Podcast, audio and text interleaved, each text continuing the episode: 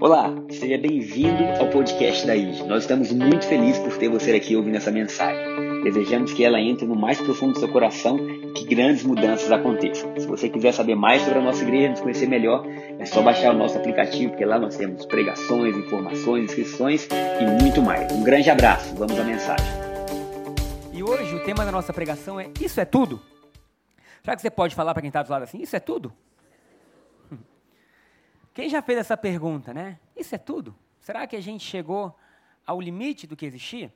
E boa parte da pregação está nesse livro Chega de Regras, que é do Larry Crabb, e ele escreve sobre dois tipos de caminho, beleza? Então eu quero que você ligue. O culto das nove geralmente era um culto é, com menos gente, agora não mais. Está transbordando também. Então o que, que você faz? Liga o foco total, amém? Se tiver, às vezes, uma criança chorando, algo que aconteceu, tenta concentrar, porque a partir do momento que seu coração recebe, sua vida vai mudando.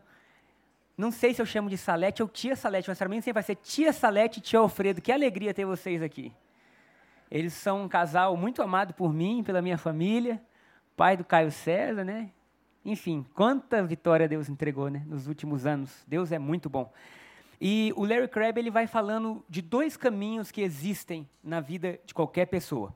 Aqui atrás está passando, gente, é, algum carro, estou vendo, está todo mundo olhando para lá. Se é o seu carro, você vai e você tira. Se não é, pode parar de passar já, então, que eu acho que agora... E só pedir um favor, como está ficando cheio, cuidado só para não parar em cima da ciclovia, que aí o Detran muda. Multa, perdão. Então, se estiver perto ali, talvez possa ser isso, não sei. Então, Aqui à esquerda, principalmente no culto da, de manhã, geralmente tem vaga ali perto da igreja católica, em frente à igreja é, batista também, para lá tem vaga, tá? Então, glória a Deus por isso. E o Larry Crabb começa a escrever o livro dele e falar da vida dele e como o cristão ele tem dois caminhos para andar. Quantos caminhos? Dois caminhos. Não existem muitos caminhos, são dois caminhos. Só que esses caminhos, eles são opostos. São caminhos diferentes que a gente escolhe qual deles vai trilhar. Vamos voltar à nossa origem, lá no Éden. No Éden existia a presença de Deus, muitos falam que a palavra Éden significa a atmosfera onde Deus está, mas naquele jardim que Deus estava existiam o quê? Duas árvores. Duas árvores principais no meio do jardim. Uma era a árvore do quê? Do conhecimento do bem e do mal, e a outra árvore, a árvore da vida.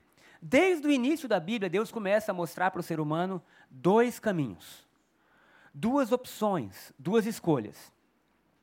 Uma árvore, a árvore da vida, era muito simples. Você vai comer dessa árvore e de forma milagrosa você vai ter vida. A árvore do conhecimento do bem e do mal, o homem não podia comer, porque no dia que ele comesse, ele morreria. Então veja bem, o fruto da árvore do conhecimento do bem e do mal levava à morte. Então, um caminho leva vida, o outro caminho leva à morte. Se eu falasse para você escolher rapidamente agora, eu tenho certeza absoluta que todo mundo falava: eu quero a árvore da vida. Mas o homem, naquele primeiro momento, depois de alguns anos, a Bíblia não fala quanto tempo, ele escolhe a árvore do conhecimento do bem e do mal. E por que, que ele escolhe a árvore do conhecimento do bem e do mal? Gente, presta atenção. Presta muita atenção. Porque o homem não escolheu a árvore do conhecimento do bem e do mal porque ela era ruim. Ele escolheu porque ela era aprazível aos olhos, diz a Bíblia. Ela parecia ter algo que chama atenção, que encanta. Algo que diz assim, cara, por que eu não como desse fruto? E a gente sabe que Adão comeu, Eva comeu. Um dia desse, Lucas, meu filho, estava dizendo na sua devocional noturna, onde a gente sempre faz antes de dormir, ele, eu quero me encontrar com Eva quando chegar no céu. Eu falei, filho, mas por que você quer encontrar com Eva? Eu quero fazer umas perguntas para ela. Eu falei, é mesmo, Lucas? Ele é. Eu quero saber por que, que ela fez isso com a gente. Eu falei, filho, mas deixa, coitada de, de, Eva, né? Se todo mundo chegar no céu e falar isso com ela, a eternidade dela ela vai estar respondendo essa. Mas enfim, eles comeram desse fruto. E é engraçado que às vezes a gente julga Adão e Eva, mas a gente esquece de julgar as nossas próprias ações quando nós nos alimentamos dessa árvore do conhecimento do bem e do mal. Porque é fácil para a gente julgar o outro e esquecer que nós também temos essa escolha. Essa escolha desses dois caminhos. Essa escolha dessas duas diferentes vidas. Eu vou pedir só um favor. Eu não consigo. Ele é muito lindo. Ele brincando de carrinho aqui, eu não tem como. Criança é a coisa mais linda do mundo, gente. Eu estou quase descendo aqui para brincar com ele. Se tiver alguém do Kids para ajudar, não sei. Porque aí ela pode assistir o culto. Eu sei que a vontade de assistir o culto é. Vamos aplaudir a Deus, gente, pelos voluntários, pelas crianças. Queridos, vocês viram tanto de criança hoje? E você sabia que a, a maioria das vezes eles que estão trazendo os pais? Tem pai que fala assim: ah, não ia para a igreja, não, meu filho mandou. Falei, isso mesmo, Deus usa as crianças. Né? Então, são dois caminhos diferentes. São dois caminhos que produzem algo que é totalmente oposto. Então vamos lá, a gente não está mais no jardim do Éden. A gente não está mais vivendo a possibilidade de ter essas duas árvores à nossa frente. Quais são esses dois caminhos, então? O primeiro caminho é o caminho da lei. Caminho do quê? Da lei. É o caminho do esforço próprio. É o caminho da onde eu faço, então eu recebo. Esse caminho é um caminho que foi dado por Deus no Monte Sinai e que povo judeu, através de Moisés, abraça esse caminho. E esse caminho, então, ele, ele rege a história da humanidade, no sentido daqueles que estavam caminhando com Deus durante milênios, beleza? Por que, que esse caminho não é bom? E aí você está dizendo assim, pastor, você está dizendo que a lei não é boa. Exatamente o que eu estou dizendo. A lei não pode produzir em nós aquilo que só o Espírito Santo pode produzir. A lei, os dez mandamentos, o pode ou não pode, não transforma coração. E a obra do Espírito Santo não é transformar comportamento, mas é transformar coração. Então, a partir do momento que aquela lei não serve para a gente, a gente tem que entender por que, que ela não serve para a gente e o que, que a gente vive agora. Então, esses dois caminhos, eles são opostos. Né? O primeiro ponto da pregação hoje, dois caminhos. E a Bíblia apresenta, então, claramente duas maneiras de viver: o antigo caminho baseado nas obras e o novo caminho baseado na fé. Então, o antigo caminho está baseado nas obras e o novo caminho baseado na fé. Será que você pode falar obras e fé? E é muito comum a gente confundir isso. É muito comum a gente estar tá vivendo no antigo caminho achando que está vivendo no caminho da fé. Porque o antigo caminho, ele parece ser saudável. Ele diz para você assim: se você for um pouco melhor, Deus te abençoa mais. Quem já ouviu isso? E se você conseguir se esforçar um pouco mais, e se você fizer aquele jejum, então Deus começa a agir na sua direção. É exatamente o que aconteceu no Monte Sinai. E é exatamente o que acontece em Deuteronômio 29, 9. Você coloca, Vitor, por favor, Deuteronômio 29, 9. Onde Deus está falando com o povo e Deus fala assim: se atentamente vocês ouvirem a minha voz, e se vocês me obedecerem, então vocês serão benditos no campo, benditos na cidade. Tinha até uma música antigamente que falava disso, né? Do. Quem lembra? Se atentamente ouvir a Deus. É alguma coisa Azevedo, eu só entendi o Azevedo. Nani Azevedo, é esse mesmo. É, e a gente cantava muito, né? Então, você olhando isso parece muito saudável. Bom, se atentamente eu ouvir a Deus e os seus mandamentos eu obedecer, então as coisas vão dar certo na minha vida. Beleza, essa parte pode ser gloriosa. Mas tem que lembrar que Deuteronômio continua dizendo: agora, se você não ouvir a Deus, eita, fala eita no seu lugar, eita. E se você não obedecer, então virão maldições sobre você. Então, o antigo caminho coloca você no centro daquilo que acontece na sua vida e Deus respondendo ao que você faz. Então, a pessoa que está assim, ah, eu estou apaixonada por Jesus, eu vou abraçar isso, eu vou vir à igreja todo domingo, eu faço um voto com Deus que eu não vou perder nenhum dos três cultos. Nem pode, você só pode assistir um culto também, porque senão não cabe. Mas eu vou fazer um voto, eu vou assistir os três cultos e Deus vai me abençoar. Momentaneamente o seu coração se alegra com aquilo, porque parece que você está fazendo algo bom. É ou não é? Olha o que diz Deuteronômio 29, 9. Guardai, pois, as palavras desta aliança e cumpri-as para que prospereis em tudo quanto fizerdes. É tão legal que a gente quase diz amém. Não é? Não dá vontade de dizer amém. Mas qual é o problema dessa aliança? Por que, que essa aliança não é boa para a gente? Porque quem tem que guardar? A gente. E o ponto triste dessa história é que a gente não consegue guardar.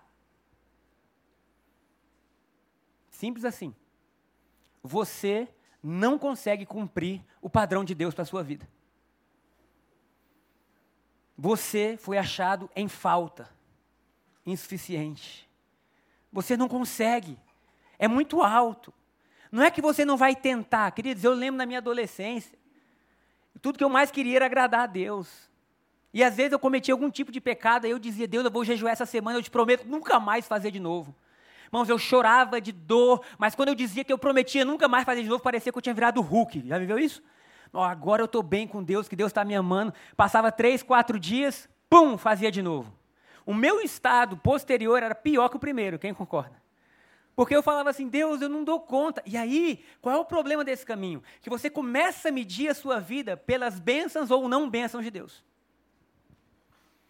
E aí você começa a medir tudo aquilo que acontece com você pelo que você fez ou deixou de fazer.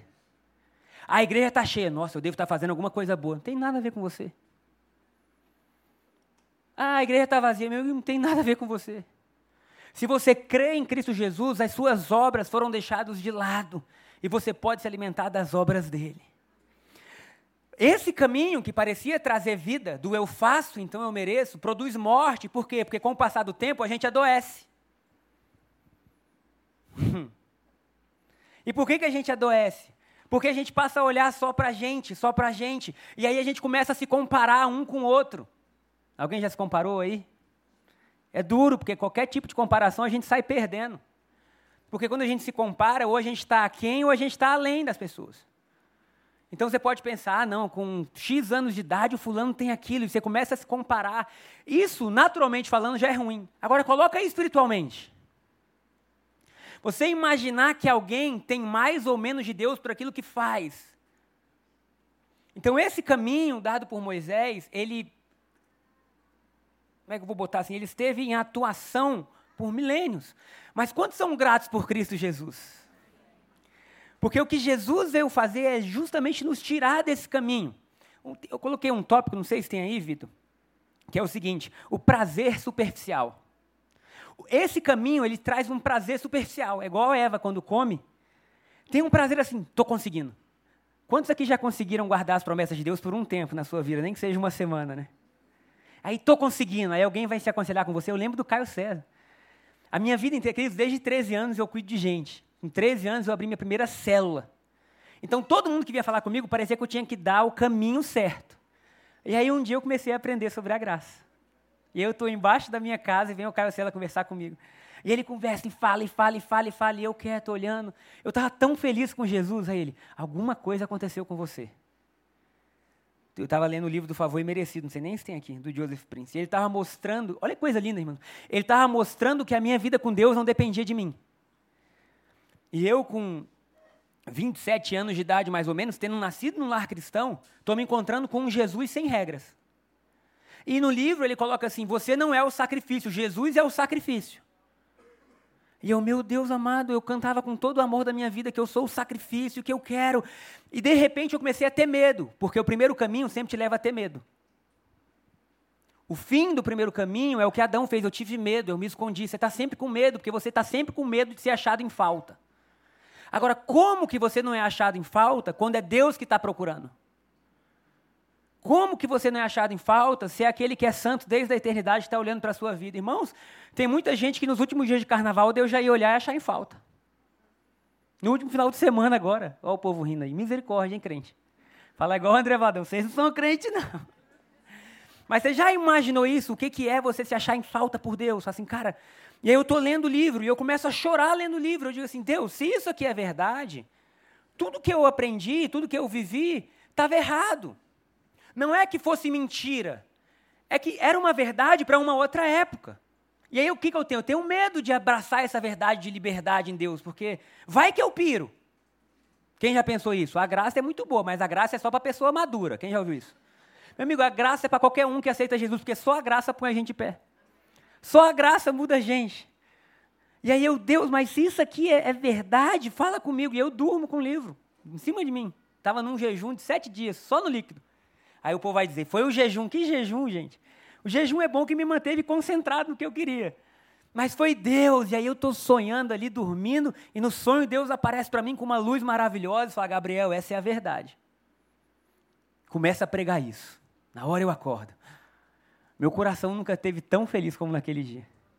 Porque pela primeira vez eu descansei das minhas obras, mesmo tendo sido um cristão desde o dia que eu nasci.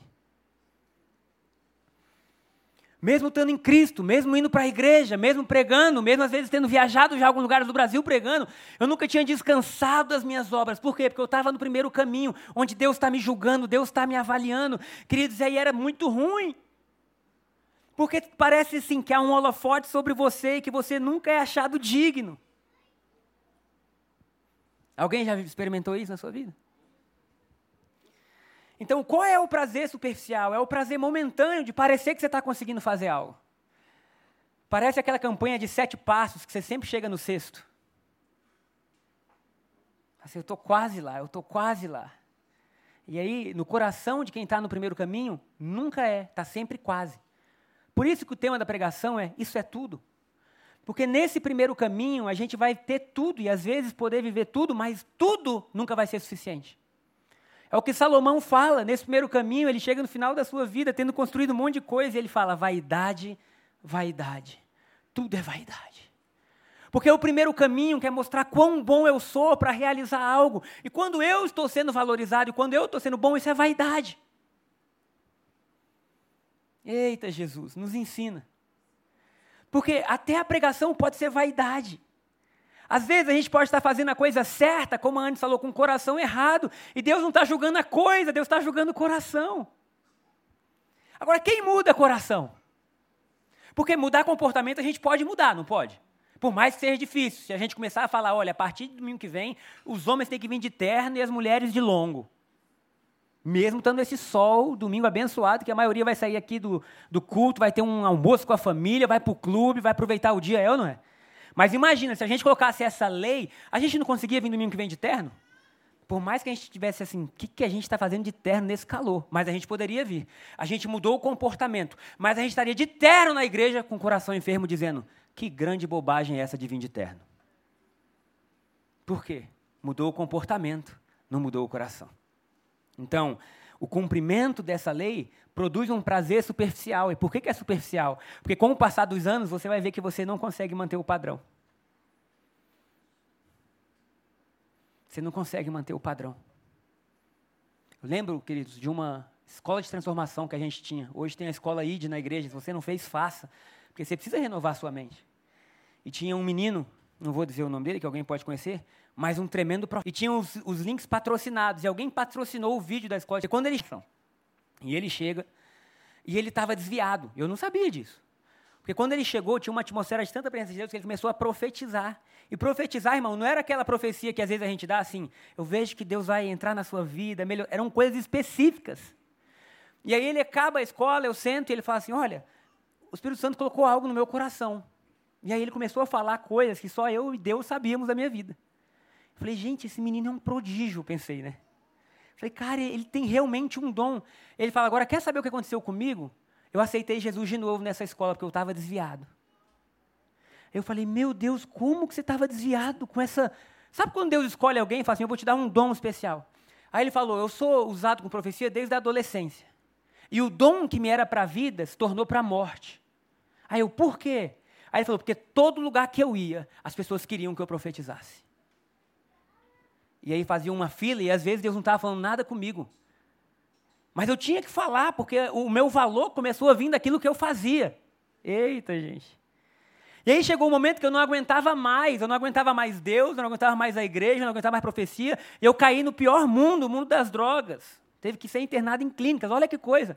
E aí, de repente, vem alguém e fala assim: irmão, o dom que Deus te deu é só um presente, mas o que Deus quer não é te usar com dom, Deus quer o seu coração, Deus quer você. E se o dom um dia não fluir, amém, você continua sendo filho, porque o que Jesus fez não é eu vou te dar só dons, é eu vou colocar vocês como filho de Deus. E aqui, quem tem filho sabe que o seu filho tendo o melhor dia ou o pior dia, você quer ele na sua casa, é não é? Ah, mas foi o pior dia da vida dele. Filho, senta aqui, vamos conversar. Porque a questão de filiação e de paternidade está acima do que eles apresentam. Será que você pode dizer amém? amém? Será que você pode aplaudir Jesus por tão grande favor? Vamos, vamos continuar nesse caminho. Porque a partir do momento que a gente entende, a gente está mais perto da libertação. E nós, como cristão, precisamos de libertação. Libertação. Metanoia, arrependimento, mudança de vida, mudança de mente, mudança de padrão. Se a gente está vindo à igreja conhecendo Jesus e a gente não está sendo transformado radicalmente, a gente não está vendo Jesus da maneira que ele é. Porque a visão de Jesus vai mudar a nossa vida por completo, irmãos. Vou tentar ser mais claro em relação a isso. Você ter encontrado Jesus não faz só você sair domingo agora e participar de uma igreja. Isso faz parte do pacote. Mas você ter encontrado Jesus faz você mudar o trato com a sua família, com as pessoas que te cercam, com a vida, faz mudar seu coração. Jesus está dizendo: o que eu quero é a sua vida. Então essas bênçãos, né, tem um outro, um outro tópico que é bênçãos que enganam. Bênçãos que enganam. Vocês já viram uma pessoa que é tão abençoada que ela não pode ver tão pobre que ela é? Tão abençoada que não consegue ver que ela é carente. É o que Deus fala em Apocalipse, uma das igrejas, dizendo assim: olha, você acha que você está vestido, mas você é pobre, cego e nu. Irmãos, todos nós sabemos que não há nenhum tipo de coisa desse mundo que sacia o nosso coração. Aí fala assim: ah, não, pastor, mas eu ainda não tenho o que eu queria ter, irmão. Você nunca vai ter. Porque quando você chegar onde você queria hoje, amanhã o seu coração vai desejar outras coisas.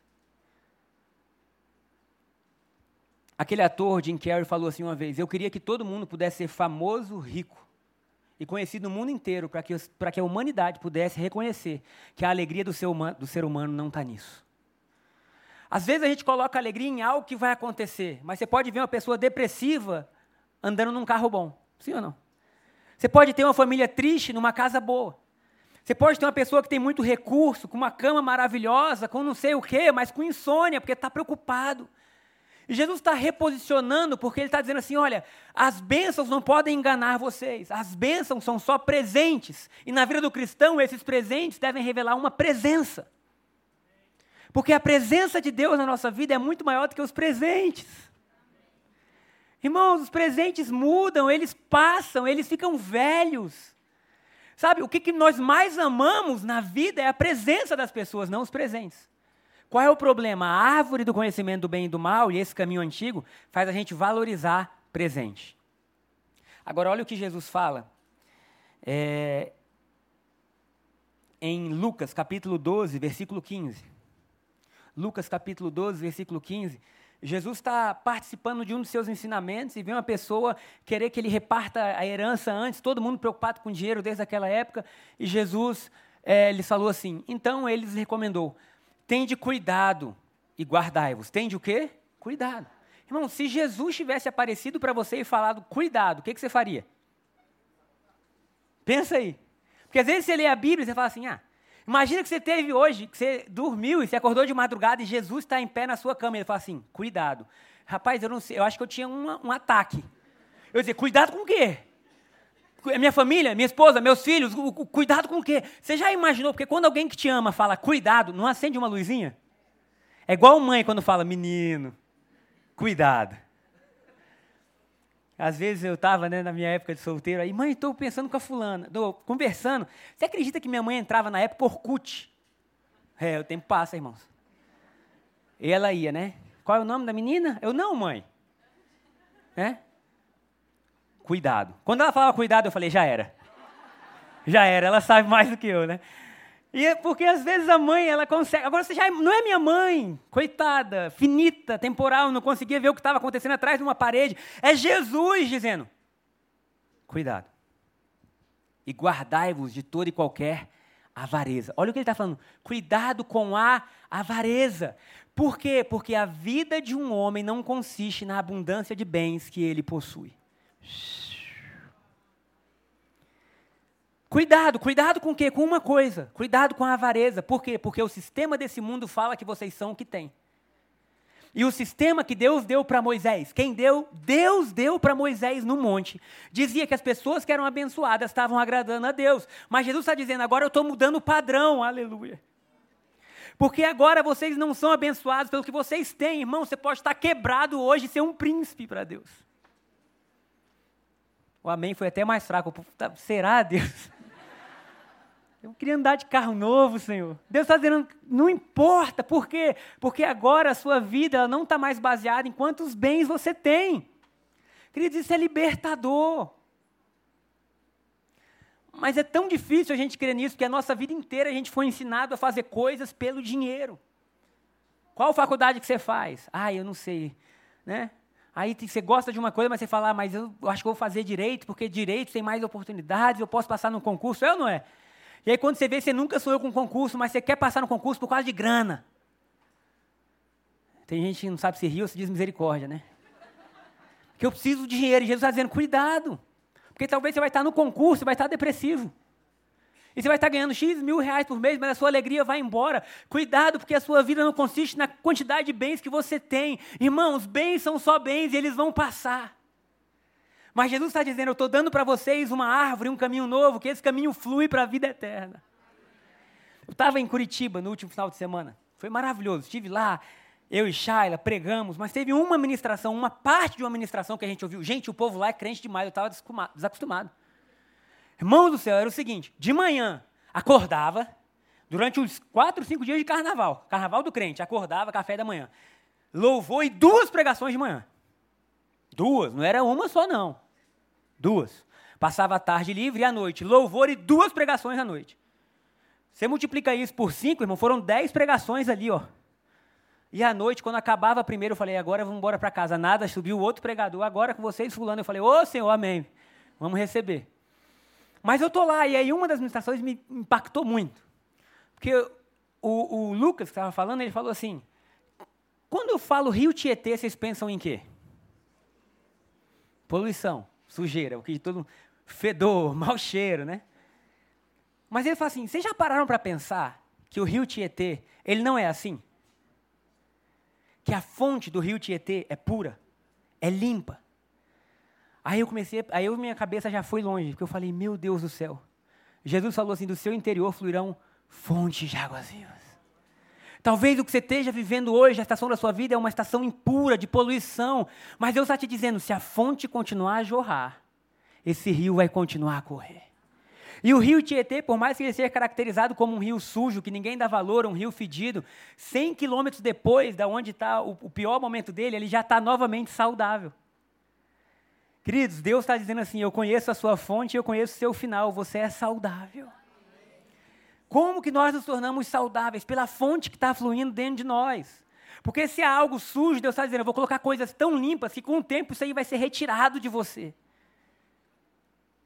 Às vezes a gente quer lutar tanto contra algumas coisas, né? Ah, eu vou conseguir, eu vou conseguir, e você nunca conseguiu. Hoje, quando você sair daqui, se rende e fala, Deus, eu não consigo, me ajuda. Me ajuda, Senhor me ajuda. E aí o Espírito Santo começa a te fortalecer, começa a te transformar.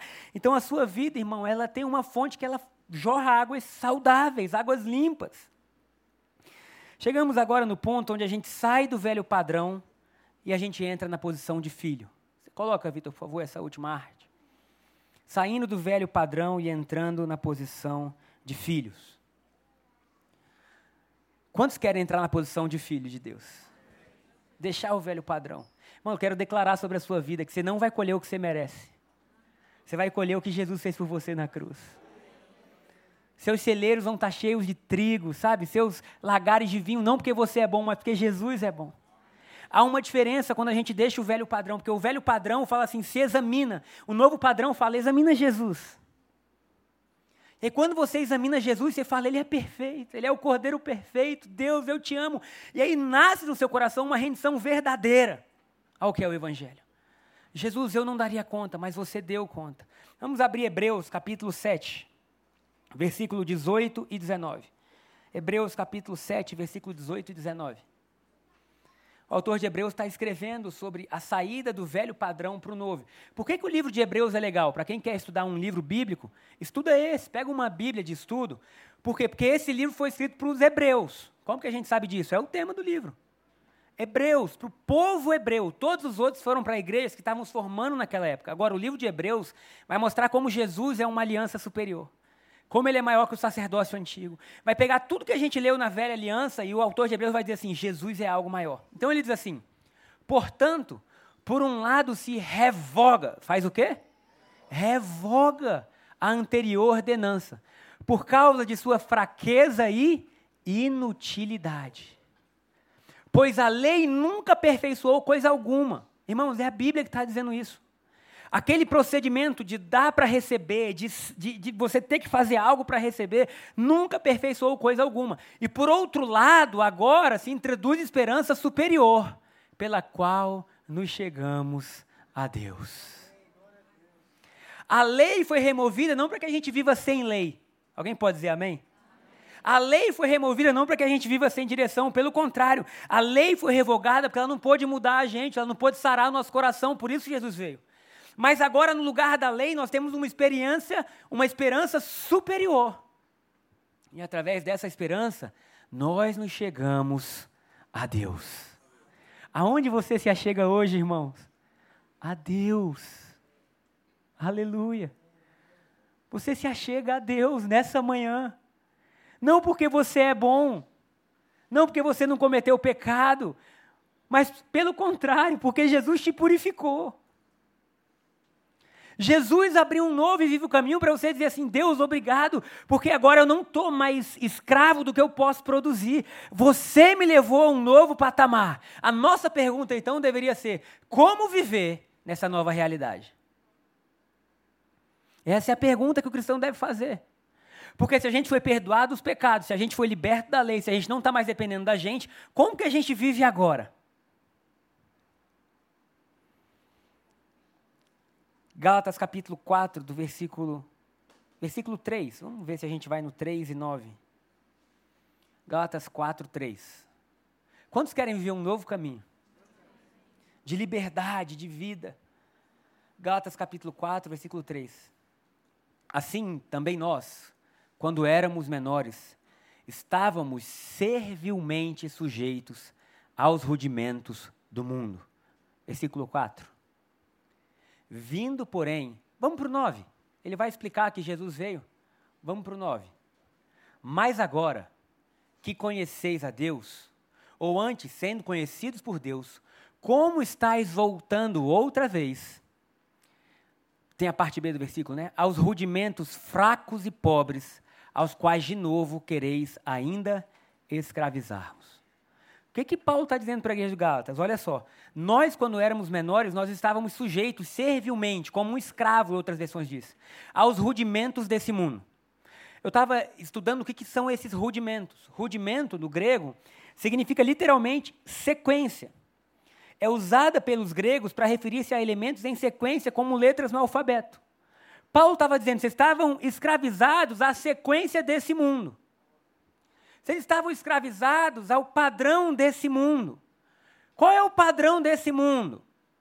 Junte, acumule, tenha. Deixa a bola de neve crescer. Faça para você. Vocês estavam escravizados por esses rudimentos. A sequência básica que poderia ser observada ao, analisar como as coisas funcionam não era a sequência rígida da, linear, da linear, eita, linearidade santa estabelecida por Deus. Ou seja, Deus quer te, te tirar do padrão de eu faço, eu tenho. Quantos querem ser livres nessa manhã, irmãos? Eu creio que Deus preparou tanta coisa boa para a gente, mas a gente precisa deixar a árvore do conhecimento do bem e do mal. Do que eu posso fazer, da onde eu posso estar, do que eu posso produzir. Por rudimentos do mundo, ou princípios básicos do mundo, Paulo queria indicar a ordem natural pela qual a vida podia ser administrada princípios de vida eficazes comuns a todos os sistemas religiosos e éticos. O objetivo desse sistema era, era sempre o mesmo: melhorar a vida. Como que eu faço para melhorar a vida? Como que eu faço para melhorar aquilo que eu quero? Deus está te dizendo assim: eu quero te libertar disso. Porque eu não quero melhorar a sua vida. Eita Deus. Deus não quer melhorar a sua vida. Alguém pode dizer amém? Fala, ai, o que, que você vai dizer? Amém. Deus não quer que você seja um Fusca com motor novo, não, irmão. Sua vida antiga era muito ruim. A Bíblia diz: aquele que morre se encontra uma nova vida. Deus não tem para você uma vida melhor, Deus tem para você uma vida nova na qualidade da vida de Deus. Compara a melhor vida que você poderia ter com a vida na qualidade da vida de Deus. Qual vence? A vida na qualidade da vida de Deus. Então Paulo está dizendo: Deus livrou vocês desses rudimentos para que agora vocês possam ter vida. Qual é esse novo caminho? E aqui a gente chega ao fim. Como que esse novo caminho é trilhado? Esse novo caminho agora é trilhado pelo Espírito Santo. Se a gente saiu da lei, saímos da lei, se a lei não está mais norteando a nossa vida, dizendo isso aqui antecede aquilo ali, como que a gente vive agora? Através do Espírito Santo. Para todo aquele que nasce de novo, o Espírito Santo é dado e ele define o que vai acontecer na sua vida. Quando o Espírito Santo está cuidando, a gente descansa. Dá um exemplo rápido, né?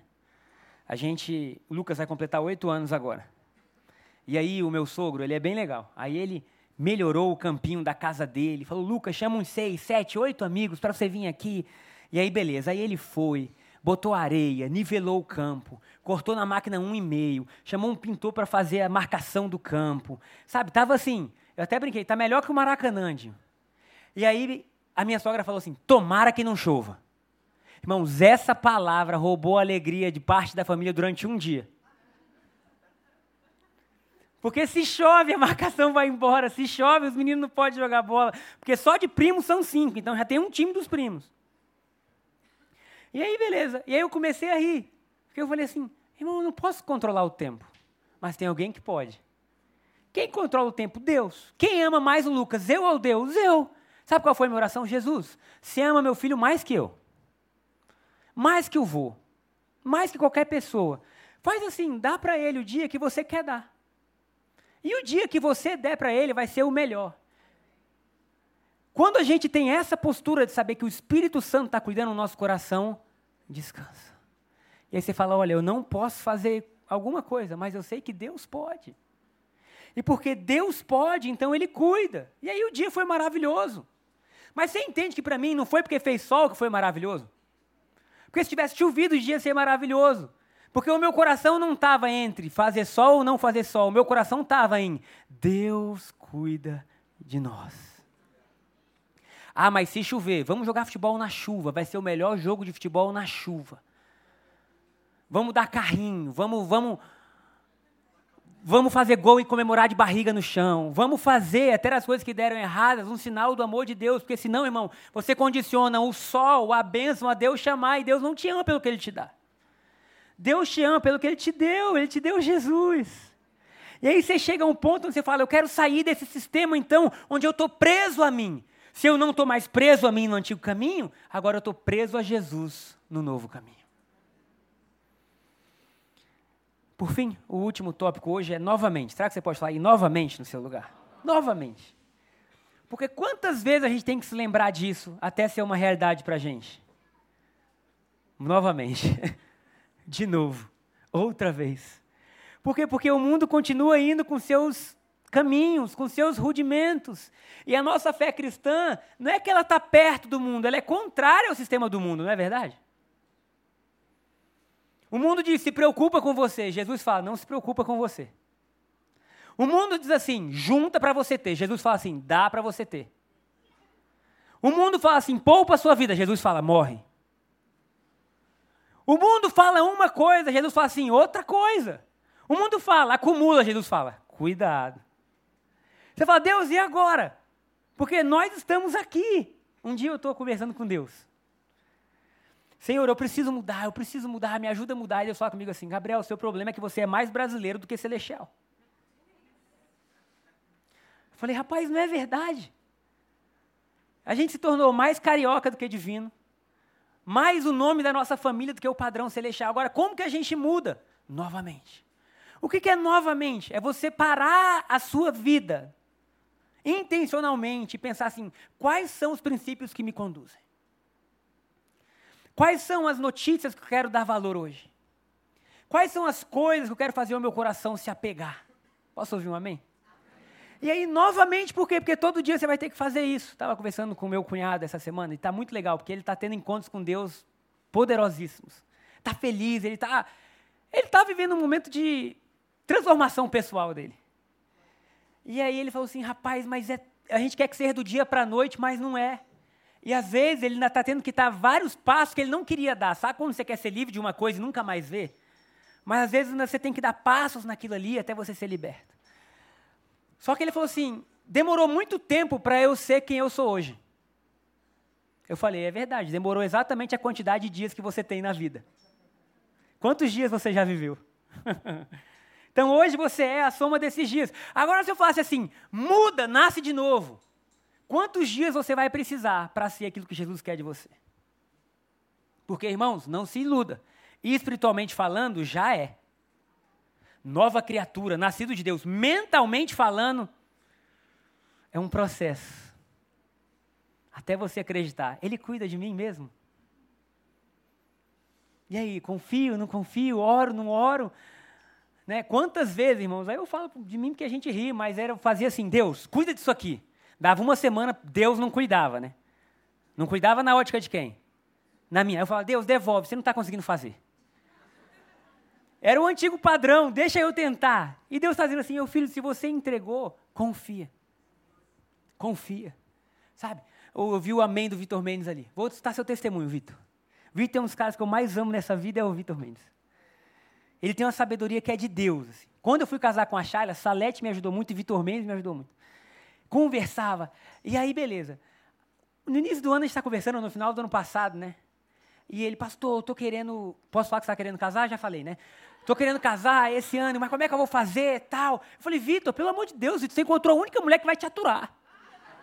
Vitor, você é cheio de, de, de coisa, você é sistemático. Vitor do céu, ele, não, não, mas calma. Que eu preciso de, de, de ter uma, uma, Cada pessoa tem seu perfil. Eu casei com a Chala sem ter nada. Chala ficou sabendo que estava grávida depois de quase dois meses o menino na barriga dela. E a nossa vida deu certo assim, porque Deus honra cada um do seu jeito. O Vitor não. Se o Vitor fizer o que eu fazia, esse menino ia morrer. Porque ele é organizado. Ele, irmãos, eu nunca vi. Às vezes ele está sentado sozinho, ele está assim com a mão falando. Se eu fizer isso. Criando o mundo dele. E ele está assim, sentado comigo, numa churrascaria. Eu, Vitor, você não ama essa menina? Amo, pastor, ela conversa comigo. Eu fico falando de Deus com ela, umas duas horas seguidas a gente chora. Eu falei, Vitor, não, isso aí já virou anjo, casa logo, meu filho. E ele, mas eu preciso disso. E aí a nossa oração foi, beleza, você não pode ter certeza, porque ele não tinha convicção de que a vida dele, profissional, continuaria no mesmo caminho. Então, se não continuasse no mesmo caminho, como que ele sustentaria a família dele? E aí a gente falou, cara, mas quem cuida da sua vida não é você, Vitor, é Deus.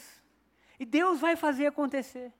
E aí hoje ele está ali sorridente, feliz, por quê? Porque Deus cura da vida dele, que Deus fez acontecer. Então qual é o nosso ponto, irmãos? A gente voltar a esse lugar onde a gente é filho. Eu quero fazer uma oração com a gente hoje.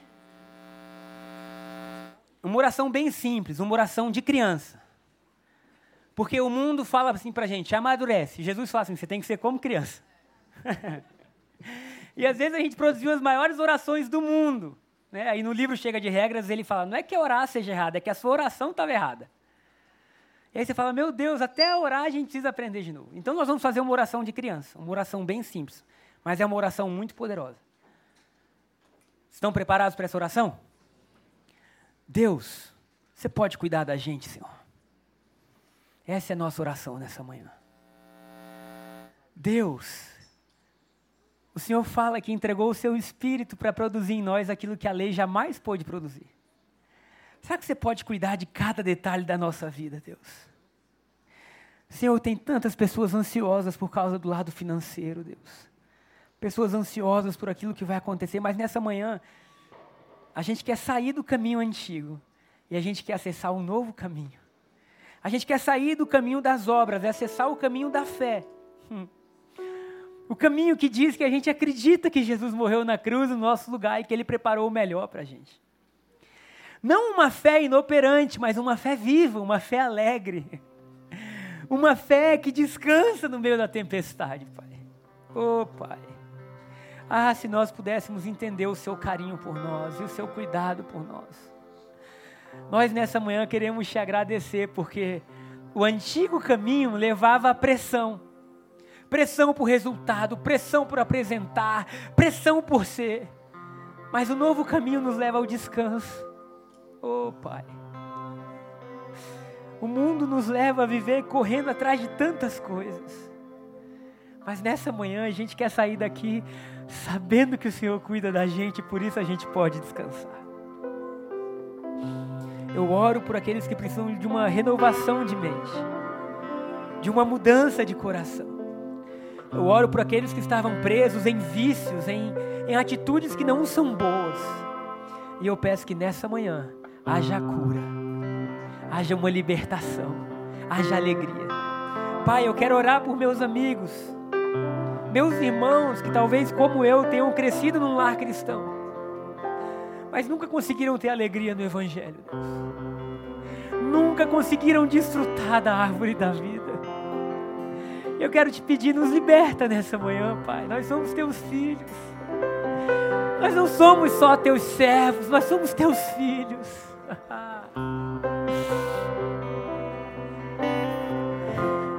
se você nasceu num, num lar cristão, ou se você aceitou Jesus cedo na sua vida, levante sua mão onde você está agora, deixa Deus te tocar.